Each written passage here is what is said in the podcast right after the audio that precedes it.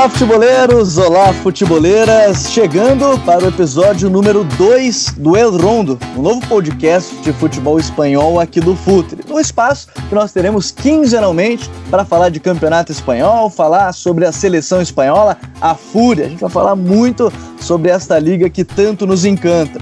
Não deixem de enviar suas sugestões de pauta, seja nos comentários do podcast ou então no nosso perfil do Futuri, o Futuri FC. O Herondo ele tem um oferecimento da 1xBet. Todos têm sua chance, use a sua e aproveite para utilizar o código FUTURI e ganhar até 500 reais em bônus de aposta. Hoje, aqui com a gente, Gabriela Tomaceto, ela que é uma das integrantes mais antigas do canal Barça. Gabi, prazer te ter aqui com a gente para falar de um documentário que saiu há pouco, mas que é um tema que está rolando muito essa semana, que é o documentário Match Day do Barcelona. Tudo bem, Gabi? Sempre um prazer te ter aqui. Oi, Gabi, tudo bem? E aí, pessoal? É um prazer estar aqui com vocês, é, não só como culé, fã de futebol espanhol, mas também admiradora do, do Futuri. Sucesso aí para vocês nesse novo projeto. E é isso, vamos lá falar de Match Day. É, e a gente fala muito também, a gente tem o grupo aí do pessoal do Blaugrana Cast, fala muito sobre Barcelona, mas também muito sobre futebol espanhol. E você acesse o site do futuri.com.br para acompanhar nossas colunas diárias sobre futebol brasileiro, futebol europeu e seja um dos nossos apoiadores para ganhar esse conteúdo exclusivo no apoia.se Futre e aí você ganha direito a textos exclusivos. Por exemplo, eu lancei semana passada uma análise sobre o Sevilha de Rulen Lopetegui. A gente teve também sobre o Michel do Goiás, porque ele foi uma das revelações do campeonato brasileiro. Além da nossa tradicional pauta, sempre ao final do programa nós iremos trazer algumas memórias, algumas perguntas para ver se vocês sabem muito sobre futebol espanhol. Como o tema hoje é Barcelona, pergunta é muito simples, a Gabi eu tenho certeza que sabe, mas no final do programa a gente fala sobre isso, que é quem é o jogador que mais atuou com a camiseta do Barcelona? Eu não vou dar dica porque essa é muito fácil. E aí você vai deixando nos comentários também e no final do programa você vai saber se acertou ou não. Bom, no primeiro episódio, Gabi, a gente falou sobre esses momentos de Barcelona, Real Madrid, Atlético de Madrid, e eu já adianto para todo mundo que na próxima quinzena a gente vai falar sobre os times bascos. A gente está tentando passar por todos os clubes do Campeonato Espanhol. Mas hoje a gente veio para falar sobre o documentário do Barcelona Match Day Inside of Barcelona, né, dentro do Barcelona, para entender tudo que vem acontecendo e a gente vai dividir capítulo a capítulo para são oito episódios, né? No post aqui do, do, do, episódio, a gente vai explicar como você, se não estiver na Espanha ou não estiver é, nos Estados Unidos, vai poder acompanhar o documentário. Então vai ser bem legal. Você pode ouvir o podcast, depois ver o documentário, e aí a gente debate muito sobre isso. Gabi, de maneira geral, te, é, o que, que lhe pareceu o documentário? Gostou? Eu, particularmente, achei bem interessante para entender um monte de contexto que é sempre bom colocar nas coisas. Te agradou esse documentário, Match Day? Muito. É, eu acho que todo, todo o conteúdo que busca sair dos, daquilo, daquele universo utópico e romantizado que, que a imprensa, os torcedores têm do, do futebol, dos jogadores, todo o conteúdo que busca quebrar esse, essa barreira, é, eu acho que é muito interessante. E o Match Day traz isso, né? Lógico que tu, toda a produção é editada, eles mostram o que eles querem, mas, diferente do que outros documentários que eu assisti de outros grandes clubes, às vezes parece que a câmera não tá ali. Parece que os jogadores não sabem que a câmera tá ali, principalmente as imagens de dentro do vestiário. E acho extremamente interessante é, o torcedor, ou enfim, quem gosta do clube, ter acesso a esse tipo de conteúdo para conseguir entender melhor. E claro, isso enriquece muito o debate futebolístico, sair daquela coisa do, do jogador como um ser inatingível, como vilão ou como herói, enfim, achei muito bom, muito interessante e aconselho muito os torcedores a assistirem porque me acrescentou de diversas formas, ou para descobrir coisas ou para confirmar ideias que eu já que eu já tinha. Então achei muito interessante. El único que rompe Alba, Alba, Alba, Alba, Alba, Alba, la pone abajo. Coutinho chuta, gol, gol, gol, gol, gol, Mira que lo hemos dicho, mira que lo hemos dicho. Y gol de Coutinho. Vaya E é legal porque a gente entende esse contexto e o que a Gabi falou sobre entender também é que não são pessoas inatingíveis os jogadores. O Ter Stegen fala muito sobre isso, o Valverde fala muito sobre isso, sobre o lado humano né, dos jogadores. E a gente vai começar falando desse primeiro episódio, que a gente começa com o documentário ele começa nas partes boas e depois vem as lembranças ruins para quem acompanha o Barcelona. Começa na vitória do Barcelona por 5 a 1 sobre o Real Madrid sem é, o Lionel Messi, que não estava jogando. Mostra muito da amizade né, dele com o Soares, o Piquet falando sobre os jogadores quererem comemorar, é, ir para a festa, depois brinca dizendo que, independente é, do Valverde liberar ou não, eles iriam fazer essa comemoração de festa e tudo mais, sem contar é, a simbologia da manita, né? Porque o Piquet na comemoração do 5 a 0 faz aquele, aquele gesto com os cinco dedos, a mão estendida, é, mostrando o 5 a 0 No final foi 5 a 1 o jogo, é verdade, mas os cinco gols sobre o Barcelona. O primeiro episódio de apresentação, nada melhor do que conhecer dos dois hoje principais jogadores, né? Messi e Soares. Conhecer um pouco mais sobre eles já é muito bom, né, Gabi? Sim, eu acho interessante. É, logo no primeiro capítulo, é, no primeiro episódio, é, como a série traz a amizade do, do Messi e do Soares, porque hoje em dia se discute muito sobre a identificação do Griezmann com esses jogadores. Eu acho que é lógico que é, que é responsabilidade do jogador se adaptar ao clube, né? E de quem está dentro do clube recebê-lo.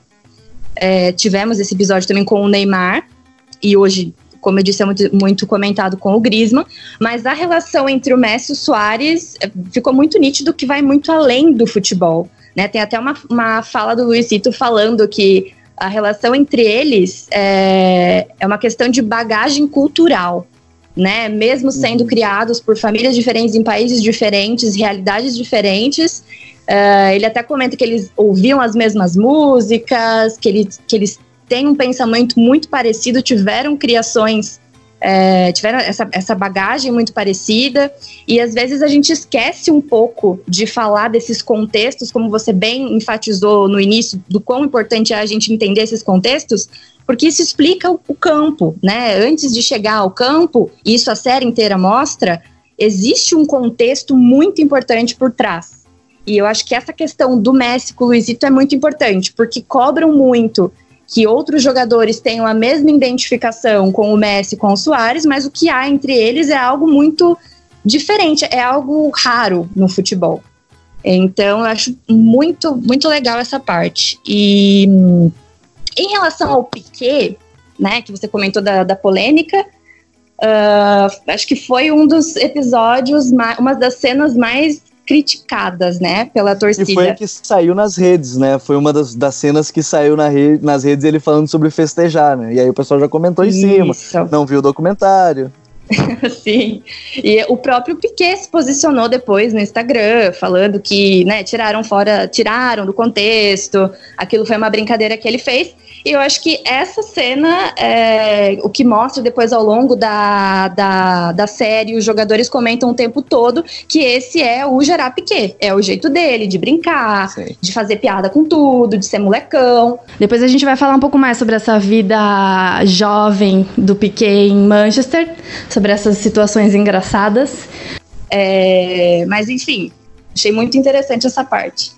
É, o primeiro episódio ele mostra pouco ainda do que a gente quer trazer de retratar nesse, nesse, nesse podcast hoje, porque no segundo episódio, aí já tem a goleada 5 a 1 do Barcelona sobre o Real Madrid, o jogo da volta da Copa do Rei, onde na ida um empate 1 a 1 no Camp Nou, na volta 3 a 0 para o Barcelona lá no Santiago Bernabéu.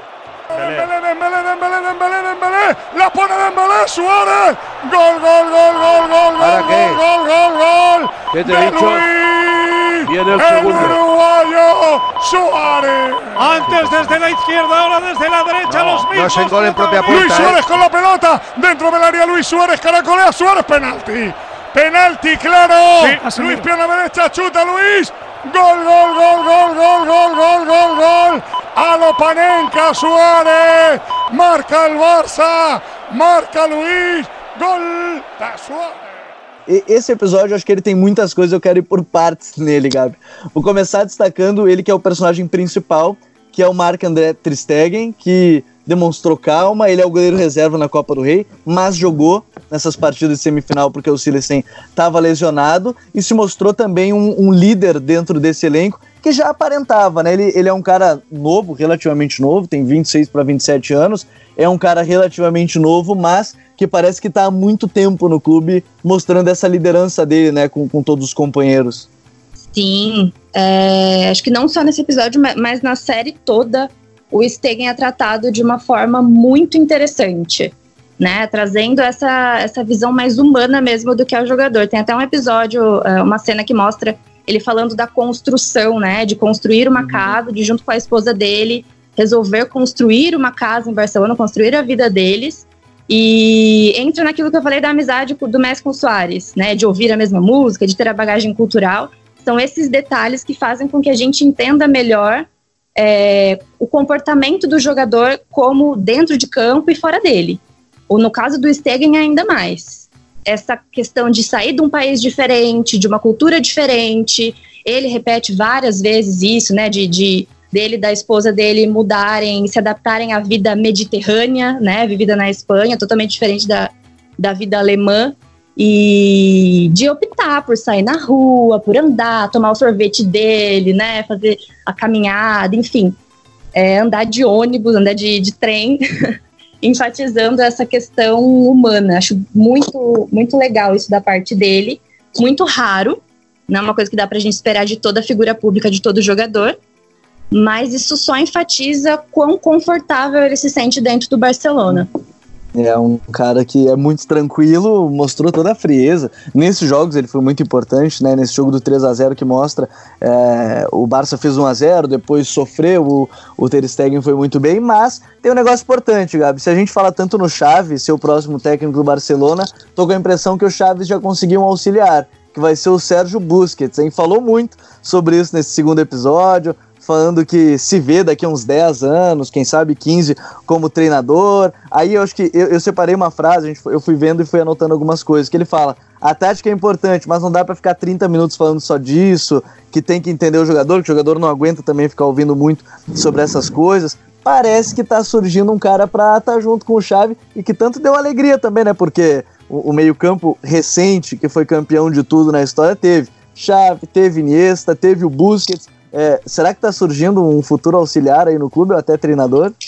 Ah, é muito legal, né? Ver essa escola, os filhos de Guardiola, na verdade, né? Se detendo no futebol, essa geração que não foi a única vencedora, mas foi a, a geração mais vencedora da, mais mágica, digamos assim, da história do Barça. É muito legal ver esses jogadores é, se metendo no futebol, né? O, o Puyol como diretor, o Piquet como, como administrador também, o Chave, o Valdez, enfim. É muito. É muito. Hum, dá, traz muita esperança para o torcedor culé para o futuro que esses, que esses caras se metam no futebol. É, e o Busquets, ele sempre cita o Guardiola, né? Essa frase mesmo que ele uhum. fala de que a tática não é importante, que, que a tática é importante, mas que não dá para ficar 30 minutos falando dela é um discurso que o Pep sempre, sempre enfatiza de que cada jogador é um universo. Tem jogador que detesta falar em tática, tem jogador que ama, tem jogador que gosta de falar de cinema. Enfim, que cada, é, cada jogador, cada atleta precisa da, da sensibilidade de quem está administrando para conseguir passar a ideia do treinador, que é o mais importante para um time funcionar. Eu acho muito interessante, muito legal que o Buzi tem essa, essa noção, essa sensibilidade desde já e referências tão incríveis que ele teve, né? Que foi o Guardiola, Del Bosque, Luiz Henrique, enfim, o Tito. É muito legal isso. É, o, o Sérgio Busquets que conversava naquele momento com um, um, outro cara que a gente vai falar daqui a pouco, que é o Sérgio Roberto, que foi apresentado.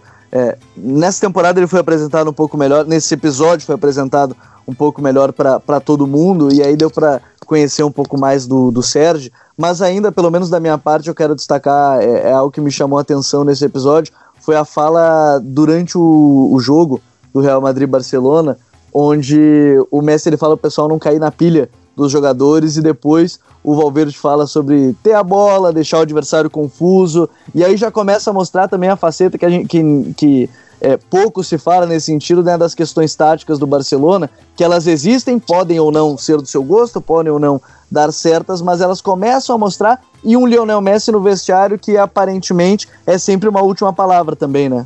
Sim, é, em relação a essa postura do time, a série mostra essa faceta que, inclusive, é uma das críticas que a torcida mais faz ao Valverde, né? Toda hora, eu até anotei aqui alguns discursos dele, assim, ao longo da série, pedindo, a por el balão, né? Toda hora, vamos atrás da bola, Sim. domínio, domínio. Inteligência, ele pede inteligência o tempo todo. E intensidade, inteligência pela bola, domínio. E, e é muito criticado pela falta disso, às vezes. Então a gente vê que é, ele, tem, ele tenta passar, né? O que ele tenta passar, mas a gente sabe que teoria e prática são coisas que, que um clube é. grande como o Barcelona precisa é, saber conciliar, mas que nem sempre é possível. Balón largo para Leo. Leo se la puede preparar. Se escora por la izquierda. Balón para Suárez. Gol, gol, gol, gol, gol, gol, gol. Vamos. Vamos todavía. Anulado. Anulado. Fuera de juego. Anulado.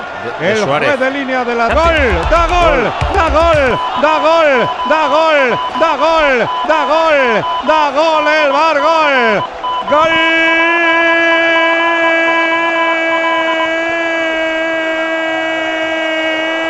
Luis Suárez, gol! Leo. Passando para o episódio 3, a gente tem a ida do Barcelona até o Teatro dos Sonhos Old Trafford nas quartas de final da Liga dos Campeões. Uma vitória por 1 a 0, um palco que o Barcelona nunca havia vencido. Venceu, não foi com gol do Soares, é verdade, como se esperava naquele momento, porque acabou se dando um gol contra na partida. E aí, nesse episódio, ele relembra os dramas né, que se viveu recentemente em Barcelona, com as eliminações para o Atlético de Madrid, Juventus e Roma, todos na fase de quartas de final, porque o Barcelona tinha esse tabu de três temporadas sem chegar à semifinal. Lembra do Piquet no período do United, ele, ele faz uma brincadeira, é que ele acabou estragando um apartamento que era alugado pelo Alex Ferguson, diz que ele comprou um coelho para morar com ele no apartamento, e aí de novo, esse é o Gerard Piquet, é o cara que comprou um coelho ao invés de ter um cachorrinho para brincar, não, arranjou um coelho. Fala da, que acabou a festa final de ano do United, porque teve muita festa com todo mundo, mas me chamou a atenção, é, naquele momento surgiu outro personagem, que para mim é um cara muito importante também nesse contexto, que é o Clement Lenglet. Ele surge também como um cara que é novo, 25 anos, mas que também começa a tomar espaço com a lesão do Untiti, e aí também é outro personagem que surge, e o Piquet, só elogios para ele também, né? E ter o aval de um cara tão importante como o Piquet, é, no Barcelona é incrível. Para um jogador novo, promissor como o Lenglet, ainda mais, dá muita confiança. E o Lenglet é outro, junto ao Stegen, que mostra ao longo de toda a série que é um cara mais simples, mais humilde, que tem assim os, os pés no chão. E isso é muito raro e muito importante para a idade que ele tem enfim, em relação ao que você comentou antes, do início do capítulo do drama das quartas, eu acho que ali começou o problema, a questão psicológica do time. Porque uhum. os jogadores, já, o elenco já entrou nas quartas com aquela pressão absurda de precisamos vencer sim ou sim. Porque temos o fantasma das quartas de final. Eu acho que ali já começou a, o, o, a questão psicológica do time, sim, que depois sim. ficou muito nítida na, no jogo contra o Liverpool. Em relação ao pequeno United, essa história do Coelho é super engraçada ele contando e o Valverde do lado dele ouvindo, né? Eu acho que esse episódio ele também deixa nítido o que é o, o, que é o Piquet. É, não acho que isso tem de mal ou de ruim. É, simplesmente mostra a diferença entre as personalidades, assim como o Stegen, assim como o Lenglet são caras muito tranquilos, o pequeno é, né? É um cara que é comprometido, que já ganhou tudo, que não podemos esquecer. Já disputou tudo, já ganhou tudo. É, segue sendo um dos melhores zagueiros do futebol, isso a gente precisa dizer, estando boas fases ou não. E mas essa é a personalidade dele. Tanto que no, no episódio 2, que a gente comentou do, do Busquets ser titular, uhum. é, o Sérgio até brinca, né?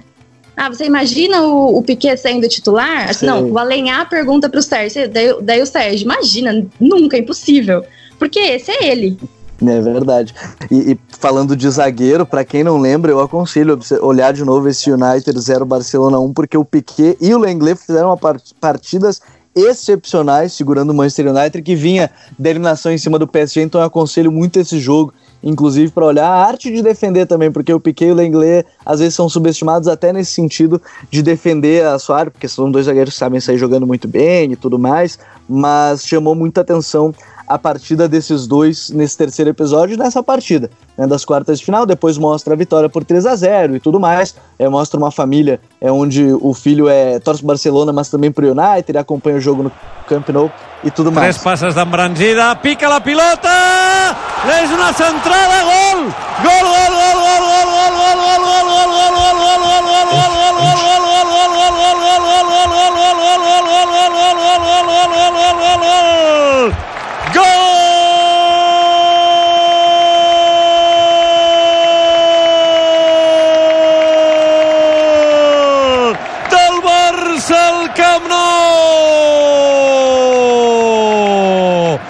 passando, Gabi, a gente vai para o episódio 4, chegando à metade da série, e aí vem aquela que é uma das rivalidades que a gente costuma dizer que, poxa, tem uma rivalidade que um clube ele é muito grande, muito grande em comparação a outro. É, mas a rivalidade ela tá lá. E aí é Barcelona 2, Espanhol 0, é o jogo que se relembra da Liga.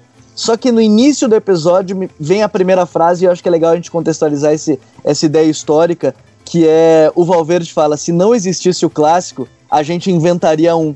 Porque independente do tamanho, independente do Barcelona e Real Madrid, há um clássico, há uma história e um contexto por trás de um Barcelona espanhol dentro da Catalunha, principalmente, né? É, na verdade, é uma rivalidade que surge especialmente pela política, né? O espanhol vem, como o nome já diz, espanhol, representando o nacionalismo, o orgulho, né, de ser espanhol, ser catalão, mas ser espanhol. E o Barcelona, como a gente sabe, sempre, historicamente, sempre defendeu, uh, na verdade, sempre foi ferramenta, né? Não que o clube defendeu, mas sempre foi ferramenta utilizada pelos independentistas para manifestar o orgulho de ser catalão e não espanhol, né? A questão da independência da Catalunha. E a, a rivalidade entre os dois é tão forte quanto o clássico. É lógico que o clássico é, é incomparável, na verdade, né? É uma das maiores rivalidades do futebol mundial. Mas essa rivalidade com o espanhol é muito interessante nós falarmos desse contexto, porque para explicar a força, né, que tem essa, esse confronto, esse derby. É, e aí a gente, nesse, nesse momento também, ele.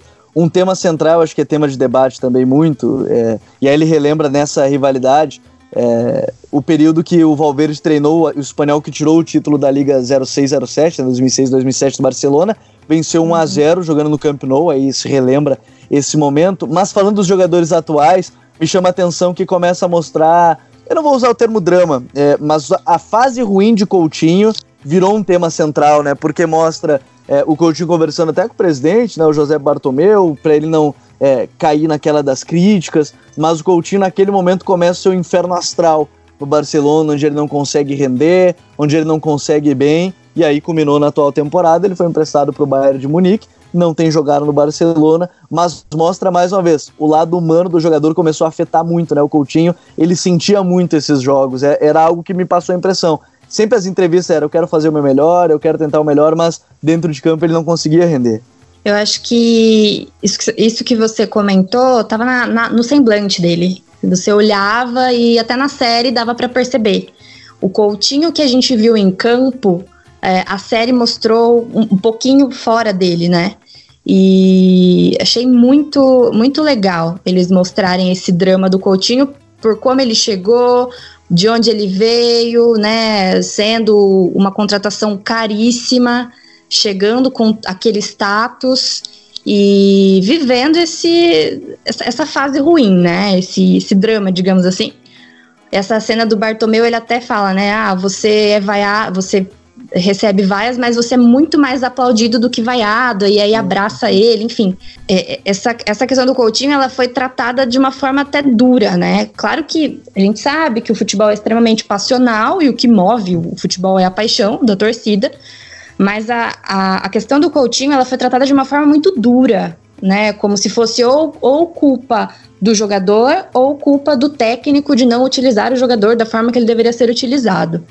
E vendo pelos um pouquinho né, dos bastidores que a, que a série mostrou, fica claro que não foi nem tanto um nem tanto outro, né? Que outras coisas corroboraram para que as coisas acontecessem dessa forma, infelizmente, para o Coutinho. É, eu brinquei até nos grupos que deu até vontade de ver o Coutinho de volta, mas não sei se isso de fato é, vai acontecer. e ainda o último, o último detalhe para mim, acho que a, a, a parte que mais tem críticas hoje sempre vai ser no comando técnico, que é o que a gente acompanha pelo menos pelas redes sociais.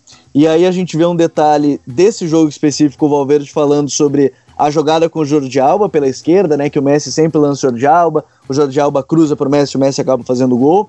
Ele, ele fala sobre o Busquets e o Rakitic ajudarem mais na criação no início, Piquet e Lenglet também. Mas algo me chamou a atenção, Gabi, que são três, eu separei três frases dentro de todo esse episódio, que são do Sérgio Roberto, que ele fala sobre o Valverde, que ele é muito humano e por isso adorado no vestiário.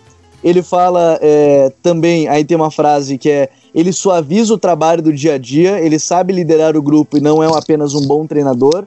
Né? Palavra do Soares, que também complementa com ele tem muita autocrítica. Ele brigou com a gente depois do 3 a 0 sobre o Madrid no Bernabeu. Que aí a gente fala desse episódio número 2, ele relembra o episódio número 2.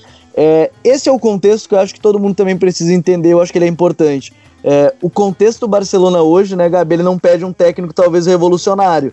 Ele talvez peça um técnico que seja bom para lidar com um grupo que é experiente, é multicampeão, já falou, Piquet, Messi, Soares, o Rakitic foi campeão da Champions 2015, é, o Jordi Alba também foi campeão 2015, campeão com a, com a, seleção espanhola. Será que hoje esse contexto que mostra por que, que ele, ele tá no, tá, é o técnico hoje, né? Porque tudo que a gente ouviu no documentário é ele, é ele é um bom treinador, mas ele entende o lado humano. Será que o Barcelona está precisando talvez hoje é de um técnico que renda e converse com esse grupo do que um técnico que vai revolucionar a equipe, né? É, eu acho que na teoria o Valverde é o técnico ideal. E isso pode soar um absurdo, né, para a maioria da torcida, Sim. especialmente depois do, do, dos últimos resultados na Champions. Mas eu explico. É, como você bem disse, né, ainda citou três, três pontos pelo, falados pelos jogadores, pelos, pelos jogadores, pelo Sérgio e pelo Soares. O Valverde, ele é o tipo de líder silencioso, que a gente fala, né? É aquele cara que olha no olho, que senta para conversar. Não é aquela pessoa que grita, que, que esmurra, que faz isso, que faz aquilo. Acho que a gente precisa tirar esse, esse, conceito de que o líder. Não, o líder precisa ser aquele cara emocional, aquele cara que grita, que faz isso, que faz aquilo. E o próprio Messi se mostra capitão do time durante toda a série, é, tendo discursos muito fortes no vestiário em nenhum momento ele está gritando. E as pessoas param para ouvir ele. Isso se chama respeito. Né? O respeito não se conquista só através do grito. E o Valverde tem, isso é fato, o respeito do vestiário do Barcelona. Isso ficou muito nítido.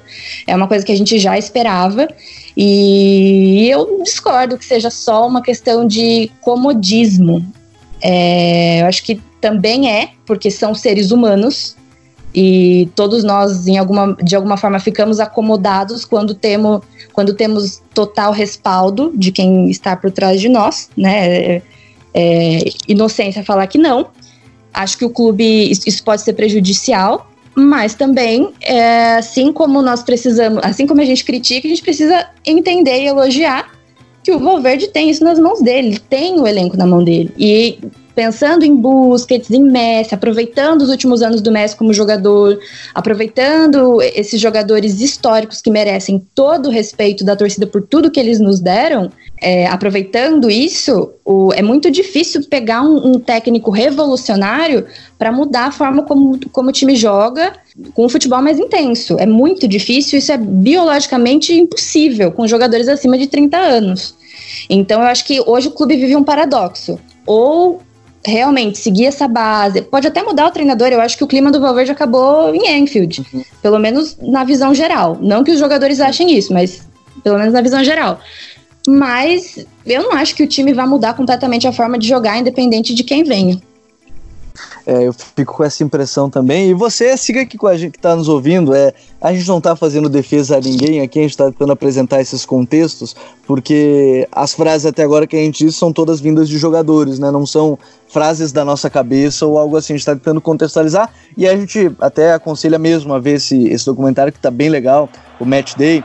Suárez hacia atrás, se prepara Suárez, tira Suárez, gol, tira Suárez, gol, tira Suárez, gol, gol, golazo, golazo, golazo, golazo, golazo, golazo, golazo.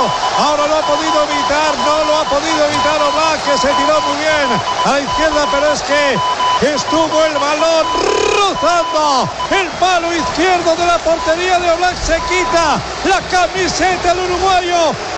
E aí vem o episódio 5. A Gabi ela terminou é, falando desse, nesse quarto episódio sobre justamente é, talvez não seja uma mudança de treinador, porque os jogadores podem jogar no mesmo ritmo.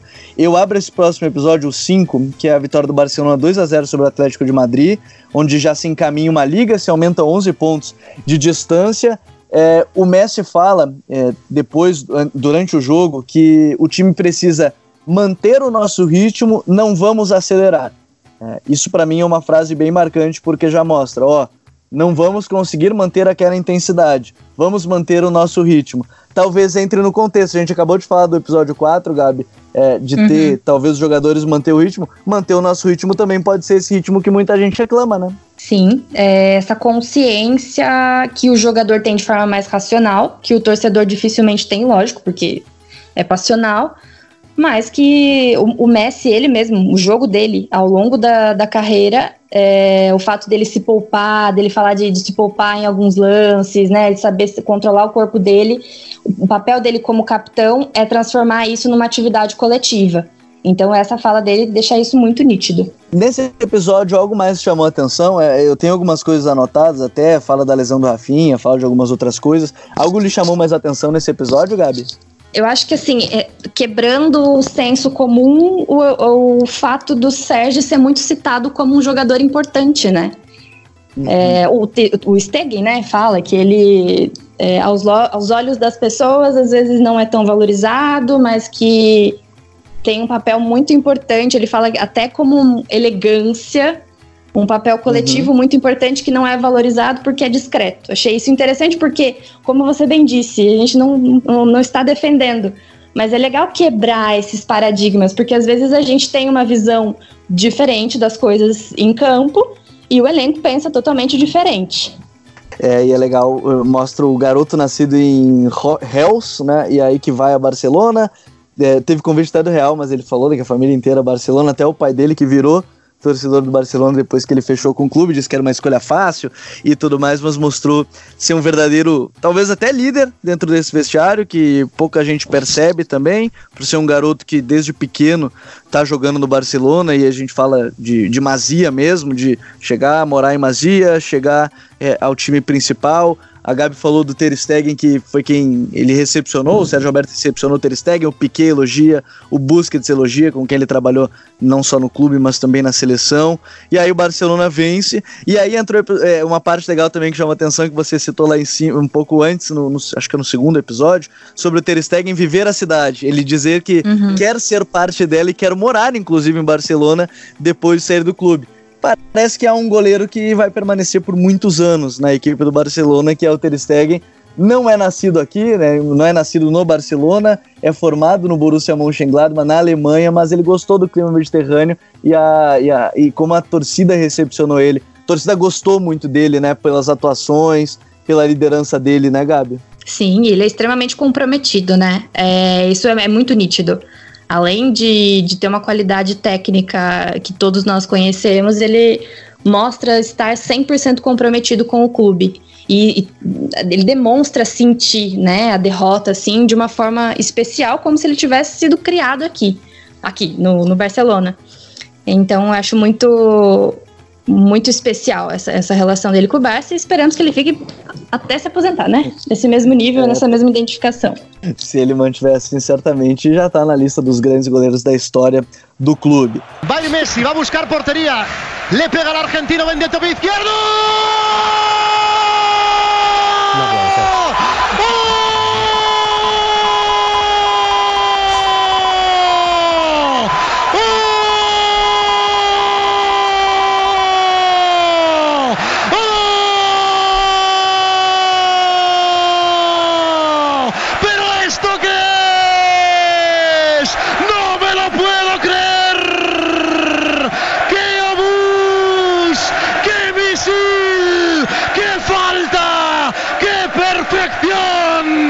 Chegando à reta final, ainda tem um pouquinho de felicidade para quem está acompanhando é, a série, inclusive, para quem está acompanhando o documentário. É, Barcelona 3, Liverpool 0.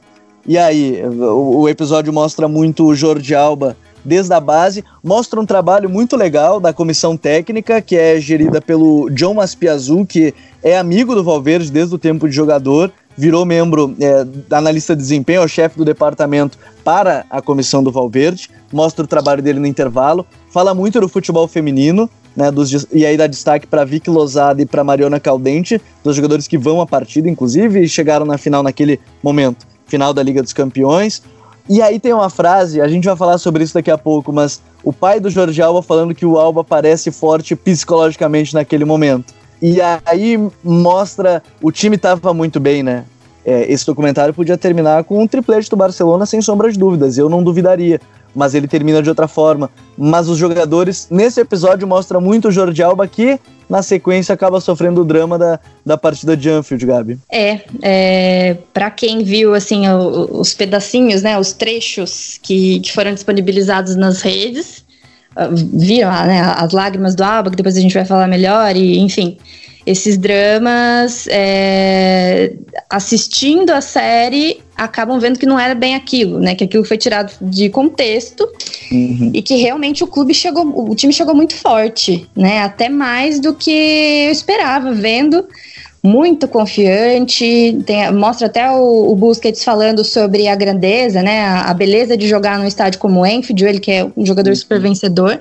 Então era, as, as sensações eram muito positivas. Em relação ao, ao futebol feminino, eu achei que foi uma das melhores coisas dessa temporada e resultado do investimento que o clube que o clube teve no futebol feminino. É lógico que ainda falta uma grande. Temos ainda um, uma grande, um grande caminho pela frente. A final da Champions mostrou, mostrou isso, mas é um dos pontos positivos que a gente tira da temporada, né? Nem só de dores vivemos. é, aquela vitória foi muito boa. E aí, é, depois, durante o jogo, a gente falou de novo, o ritmo do Barcelona. Aí tem a fala do Messi e do Valverde é, no intervalo do jogo contra o Liverpool, naquele momento estava 1 a 0 o gol do Soares bem no final do primeiro tempo. E aí a fala do Valverde é que eles são mais fortes que a gente. Mas aí tem uma frase do Soares, é, não vou, não vou trazer exatamente como ele falou, mas foi no sentido de estou morto, não aguento mais esse ritmo. E aí vem a, a palavra de eles são mais fortes, mais rápidos, então vamos buscar o nosso ritmo. Vamos evitar jogo de velocidade, vamos evitar essa intensidade. E aí, mais uma vez, será que o problema é exatamente é, é para entender esse contexto? Será que o problema é treinador, jogadores? Será que é o contexto que permite o Liverpool? Era um grande time. É, é o Liverpool era um time que. Essa frase para mim define o que é o Liverpool. Eles são mais fortes e mais ágeis. Hoje, não por acaso, lidera a Premier League. Hoje eu digo, quando a gente está gravando esse podcast, hoje lidera é, a, a, Premier League, hoje briga para ser um dos próximos campeões, mas a frase do mais forte, mais ágil já demonstra que é, é um elenco que também não, não tem como manter esse ritmo 100% a 90 minutos, né? É, né? Só, só enfatizando aquilo que a gente disse sobre a realidade que o clube vive hoje. Não é o futebol que a gente espera, é, eu sou muito defensora do, do futebol croifista, é, mas é, não é, não me agrada como o Barcelona joga hoje, mas acho importante a gente entender essa realidade. É, ou manda todo mundo embora, Messi, Piquet, Busquets, né, não, não é viável, não, enfim, não acho que é a decisão mais correta, ou a gente se adapta à realidade, não que devemos aceitar esse tipo Exato. de futebol. Mas que devemos entender que, e ter racionalidade para ver que hoje o contexto do time é outro e que a gente precisa se adaptar a ele, pelo menos enquanto essa, esse ciclo terminar e outro ser iniciado. É, tentar, quem sabe, iniciar esse ciclo de maneira mais vitoriosa e entender por que, que ele está é, nesse momento. Ojo que la sacan rápido, Origi, gol! Pero Barça, por Dios! Pero Barça, por Dios! No te pueden marcar ese gol! Quando está em jogo a linda e deseada, não te podem marcar esse gol. Sétimo episódio é o episódio que todo mundo já pega o documentário, já tá brabo, já tá. A gente conversava com o Marcelo Beckler. E aí ele falava, terminei dormindo mal, quis ver todos os episódios de sequência, que a gente chega no Liverpool 4, Barcelona 0, e não bastasse, eles vêm com um bônus, que é o Valência 2 e Barcelona 1, é pra, porque eles já querem dar aqueles dois golpes para derrubar ó, na, no penúltimo episódio. Algo lhe chamou mais atenção quando fala dessas derrotas, porque uma é, é, é muito forte, né? O 4 a 0 pro Liverpool, que nunca tinha acontecido, numa virada de semifinal daquele jeito, derrota na Copa do Rei dias depois. O que mais te chamou a atenção quando a gente fala desse momento, que é o momento mais complicado da temporada do clube? É, eu acho que a, o psicológico antes de tudo. Como a gente disse no episódio anterior, o, o clube estava muito. Os jogadores estavam aparentemente muito tranquilos, é, fortes, conscientes do que havia acontecido em Roma, conscientes de que não poderia acontecer de novo. O Messi diz antes do jogo: é, somos, somos os únicos culpados pelo que aconteceu em Roma. Não podemos deixar que aconteça de novo. Os jogadores escutam, todo mundo muito comprometido, muito consciente. Chega em campo, toma o primeiro gol, acabou. O time sofre uma queda de baixo astral, de, de uma queda de astral muito grande e isso fica nítido e o Liverpool se aproveita disso. Então isso para mim foi o que mais chamou atenção e depois as lágrimas do Alba no intervalo, quando ainda estava 1 a 0 é, Logo no primeiro gol do Liverpool, a câmera já foca no Alba, na série, já mostra como, como ele ficou, é, todos os jogadores, claro, mas ele principalmente ficou chateado com isso. E foi um, um, uma das cenas mais polêmicas também dessa série, né? As lágrimas do Alba é, entrando naquilo de que o jogador é visto como inatingível, como super-herói ou como vilão, né? Não existe um meio termo. É, então, não que isso seja normal, não é nem um pouco normal um jogador dessa idade, uhum. de, desse status, é, ter essa queda de, de ânimo no intervalo de um jogo como esse. Mas pensando em como o time estava envolvido, pensando que ele não é o único jogador, ele foi demonizado por isso, né? E o Beckler até comentou lá no, lá no Twitter que não é a primeira vez, né, que ele já soube de outras histórias e até interessante a gente falar sobre isso, de histórias de jogadores que também tiveram esse tipo de atitude, até atitude piores. Repito, né, não é normal, a gente não pode ver isso como normal, mas também não é uma, uma forma de, de demonizar. Eu acho que isso deixou essa fala do Messi antes do jogo de que eles tinham consciência do que aconteceu em Roma que não podia repetir. Mas as lágrimas do Alba acho que deixaram muito claro é, o principal problema do Barcelona, talvez. Que não é o técnico, não é o, o, o elenco, talvez, mas sim o, o, geral, o psicológico geral, sabe? É, e, e ficou bem marcado mesmo pro Jordi Alba nesse sentido, mas o, o, choro ele pode acontecer, pode, é claro. Isso a gente não tem como impedir de uma pessoa, mas é de se entender por que aconteceu. A gente falou, a gente chegou no quarto episódio, quando fala, no, no terceiro episódio, quando fala de United Barça, o Piquet fala, pô, a gente perdeu para Roma, aquela derrota dura, e agora a gente tem que pra, classificar para uma semi. E aí chega nesse, nesse episódio e mostra todo esse drama, é, o sentido do Jordi Alba ter falhado no primeiro gol, e aí já no intervalo, já numa situação bem complicada, apesar da, das indicações, a gente criou chance, o Barcelona criou chance no jogo, o Barcelona Sim. podia ter feito um gol, então coisas que, que poderiam acontecer.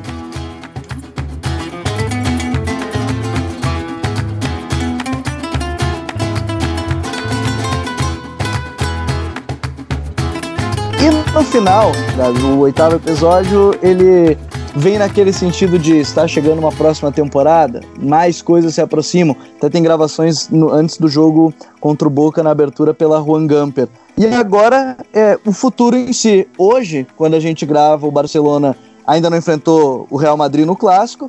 É, é líder da liga, né? Mesmo, apesar da mesma pontuação que o Real Madrid, está classificado à próxima fase da Liga dos Campeões e tem dois acréscimos ao time titular que se chamam Frank de Jong e Antoine Griezmann, que já estão no grupo e inclusive deram breves falas é, no próprio documentário. Eles já estão presentes no documentário, porque eles chegaram já antes da pré-temporada mesmo.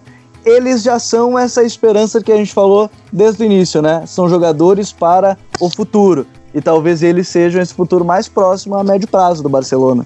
É, sem dúvidas, um, um, jogador como de talento como Griezmann, que o clube já queria há um tempo, e de identificação de, do DNA, digamos assim, do De Jong, né, que mesmo sendo um jogador que, te, que precisa, que teve mais liberdade no Ajax para jogar, né? Não, não tão preso como, como está no Barça. É lógico que o torcedor fica animado, né? Que tem aquela, aquele sentimento de, pô, temos aí o Ansu também, o Ansu Fati, a base foi muito utilizada na, na pré-temporada e depois uma das críticas também que o Valverde recebeu muito na temporada passada foi a utilização, que inclusive a série fala do, do, do, do ano incrível do Alenhar, né? Uhum. Incrível, digo o assim. O último episódio é... mostra muito ele também, né?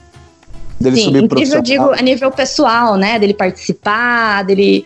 É, desse sonho, né? De esse lado do jogador canterano de ter oportunidade no time principal. É, e nessa temporada a gente teve o, a maravilhosa surpresa do Ansu, o Carlos Pérez também tendo bastante colaboração pelo menos mais na pré-temporada. Então, lógico que a gente sempre tem essa, essa esperança de juventude, de, de gás, para ter essa, uma esperança de uma segunda temporada de Match Day, que, como você disse, vai acontecer, que seja mais um filme de, de romance do que um filme de terror, como acabou se tornando, né? Com o episódio de Enfield, que é o episódio 7. É, os últimos episódios são os seis, os sete que vem com o bônus ainda da derrota na Copa do Rei no Benito Villamarim, do estádio do Betis. Bom, acho que a gente pode entender um pouco mais sobre esses oito episódios, entender o contexto que vive o Barcelona. É, em breve eu já adianto, a gente vai falar mais uma vez sobre os clubes bascos, mas hoje a gente precisava trazer um pouco mais sobre esse documentário. E para você que quer assistir, quer acompanhar, é, no nosso post aqui do futuri.com.br tá toda a explicação para você poder assistir e acompanhar o documentário Match Day, mesmo morando aqui no Brasil. Se não estiver é, na Europa ou nos Estados Unidos, não tem como ver, a Rakuten TV, né, no Japão também, é, eles disponibilizaram de maneira gratuita o documentário, então está lá, a gente vai explicar direitinho como é que você vai poder acompanhar esse documentário. Gabi, a pergunta hoje que a gente fez no rondo número 2, ela é pro barcelonista sentir saudade, pro culé sentir um pouco de saudade, que é o jogador com mais partidas na história do clube. Tomara que ele volte em breve, quem sabe como treinador, né? Nossa, eu vivo por esse dia. vivo por esse dia que eu, que eu veja esse cara como treinador do Barça. Eu acho que todo culé. Então, se você já pegou a dica, Xavi Hernandes, jogador com mais partidas na história é, do Barcelona. Atrás dele tem um cara que talvez vai querer bater esse recorde, que é o Lionel Messi, mas por enquanto o Xavi Hernandes é aquele cara que tem mais jogos com a camiseta culé, 767 jogos, então não é pouca coisa, um cara que foi multi, multi, multi campeão também formado no clube e foi a nossa pergunta do episódio de hoje. Bom, e para terminar, Gabriela Tomaceto, ela que é, ela é uma das pessoas mais antigas dentro do canal Barça, para você que não conhece, canal Underline Barça, para conhecer mais lá nas redes sociais. Como é que a gente pode acompanhar esse trabalho é, do torcedor culé, que quer saber todas as notícias, saber um pouco mais sobre a história, tem muito sobre a história né, do Barcelona, histórias políticas dentro de campo, fora dele. Como é que a gente acompanha todo esse trabalho, Gabi?